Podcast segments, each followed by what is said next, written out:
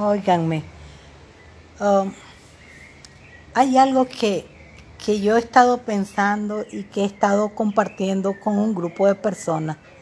Um, yo estoy trabajando una precandidatura de diputación no para irme a pasear a la asamblea, no para ganar un salarión, porque al fin y al cabo lo mejor es que uno se gane su plata bien ganada y bien trabajada. Prefiero mejor trabajar como trabajo, aunque tenga que dar una milla extra más. ¿Saben por qué lo estoy haciendo? Porque mucha gente, por temor, ha decidido ni siquiera participar. Y porque hay otra gente que con muy buenas intenciones, porque me consta que tienen muy buenas intenciones, han pensado en un momento determinado que por las buenas intenciones mejor van a ir a hacer algo que, que es contraproducente en este país. Salir a hacer protesta a las calles es salir a correr el riesgo de que te maten. Y en mi caso es correr el riesgo de que me maten más rápido porque yo no puedo correr. Y yo no me le voy a enfrentar a alguien que me ataque. Si alguien me agarra a garrotazo limpio, me voy a dejar garrotear. Me van a matar. Y yo sé que muy poca gente va a llorar por mí, pero los que lloren me van a llorar con el alma. Porque hay gente que realmente me quiere. Me va a llorar mi madre, me van a llorar mis hijos. Tal vez me llore el hombre con el que me casé. Pero sí estoy segura que mi madre me va a llorar, mis hermanos también. Y me van a llorar mis hijos. Pero no es esa la intención. Yo no quiero que, que una cosa evolucione hasta llegar a ese punto. Y por eso es que promuevo el asunto de las elecciones. ¿Saben por qué? porque mucho tiempo he sido una cobarde. Y por cobarde nunca quise involucrarme, porque todo el tiempo estaba esperando que alguien más agarrara la batuta, que alguien más saliera y, dijera, vamos elecciones, promovamos elecciones, hagamos todo nuestro esfuerzo. Hagámoslo. Ahora no nos queda de otra. Ya no podemos derramarla. Tenemos que beberla. Y este trago, por muy amargo que sea, no va a ser tan amargo como seguir aguantando una tiranía. Demasiado tiempo de mi vida he vivido bajo una tiranía. Nací en el año 66 bajo una tiranía. Luego vino la famosa y dichosa revolución popular. Yo fui miliciana, sí, estaba muy emocionada y creí en los principios revolucionarios. Cuando me decepcioné? Al año siguiente, cuando andaba alfabetizando, me di cuenta que solo era el bla, bla, bla, bla. Nada de verdad, nada de que la gloriosa revolución, nada de que dejémonos de cuentos, no hubo tal cosa. Un montón de sinvergüenzas se subieron al poder, probaron las mieles del poder y desde entonces no han querido dejarlo. Ah, sí, que ganó doña Violeta. Sí, doña Violeta ganó las elecciones. Es cierto, yo estaba en Nicaragua porque nunca me he movido de este país. Por una cosa o por otra nunca me he podido mover de Nicaragua para irme a vivir a ningún otro lado. Y si me fuera a vivir a otro lado, esta tierra me llamaría con ansias regresar. Porque amo esta tierra, la amo, de verdad que la amo. Entonces, nunca me fui. Así que doña Violeta, sí, yo me acuerdo. ¿Saben por qué me acuerdo? Porque yo andaba en las famosas marchas donde Daniel gobernaba desde abajo. Andaba de tonta útil, pegando brincos y caminando y haciendo y esto y el otro y motivando al sinvergüenza para que siguiera gobernando desde abajo.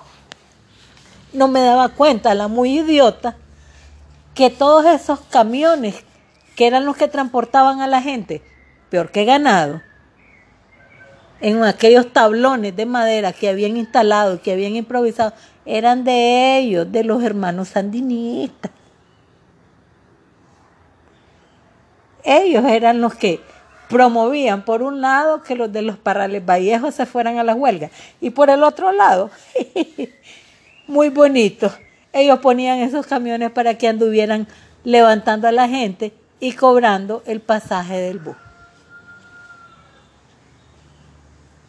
Y seguimos todavía. Hay mucha gente tonta, ilusa, y tal vez algunos no tan tontos ni tan ilusos, que siguen creyendo, ay, qué lindo, qué santo que es el comandante. Y la compañera, sí, es cierto. Digamos que sí, es cierto. Pero ¿qué nos ha dejado esto a Nicaragua?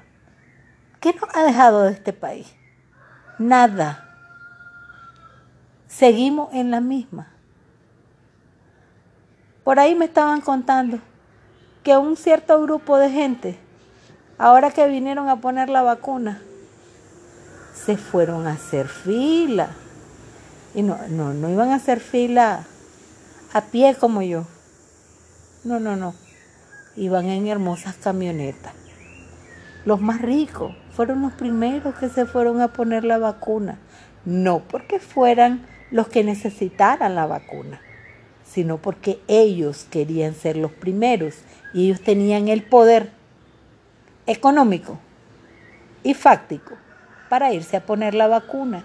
Entonces, pensemos muy bien, las elecciones son una alternativa para nosotros. ¿Validar al dictador o no validarlo? ¿Quién sabe? Analicémoslo. Si no votamos también lo estamos validando. Y estamos diciendo que sí. ¿Para qué ir a votar? Ah, los que piensan que van a poner el voto nulo. Déjenme decirles que la nueva ley electoral dice que tantos votos nulos que vayan a ir en las urnas, esos se suman a la fuerza que va ganando. Entonces, quieran o no, es mejor que vayan a votar.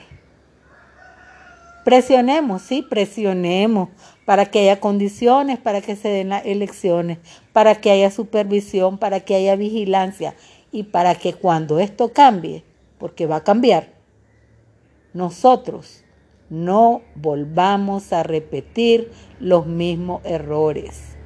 Por favor, si alguien es sensato e inteligente, escuche lo que voy a decir. Promovamos un referéndum donde la gente diga que es necesario cambiar el pacto social existente. No basta con que en una constitución política de un país se diga que somos cristianos, socialistas y solidarios. No basta. No basta. ¿Y dónde quedan los ateos? ¿Y dónde quedan los que tienen otro tipo de religiones? Por favor, seamos coherentes. Un referéndum para que la gente diga sí o no al pacto social que existe actualmente, que está totalmente dañado y adulterado. Y luego de esto, una asamblea constituyente con un tribunal constitucional que desarrolle todo lo que corresponda hacer para desbancar todas esas leyes absurdas, ilógicas y estúpidas que nos han impuesto durante tantos años porque se gobierna desde abajo, gobernó desde abajo por un buen tiempo. Ahora ya no quiere gobernar desde abajo porque ya van a ser casi 80. Y cuando uno va llegando a los 80 años, ya no quiere, ya no quiere volver a patrullar la calle.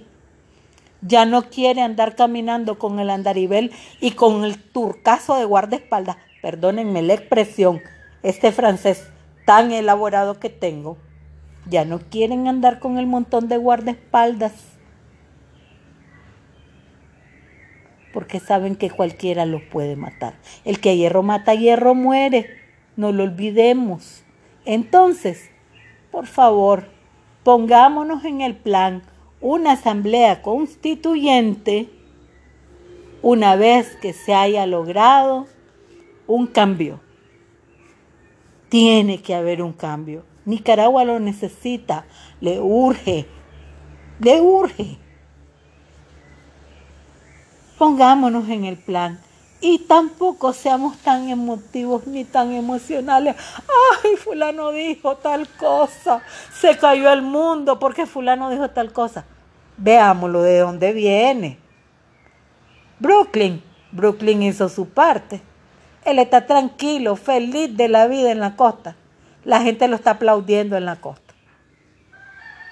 Y nosotros seguimos ahogándonos en un vaso de agua. Queremos matar a Brooklyn por la canalla que cometió contra Nicaragua. Por favor, no seamos hipócritas. Por favor. Avivémonos de una vez por todas y echémosle ganas a este país, porque este país lo merece. Nosotros merecemos vivir en algo que se parezca un poco más a la democracia que la dictadura en la que hemos vivido durante tanto, tanto tiempo. No había ni nacido yo y había una dictadura en Nicaragua. Pensémoslo, seamos sensatos, por favor, se los pido muy encarecidamente, no porque esté lanzando una precandidatura para una diputación, ese no es el objetivo. El objetivo es cambiar el sistema de cosas que tenemos actualmente para que sea algo más decente, más digno para vivir, para nuestros hijos, para nuestras generaciones que vienen por delante. Por favor, piénsenlo.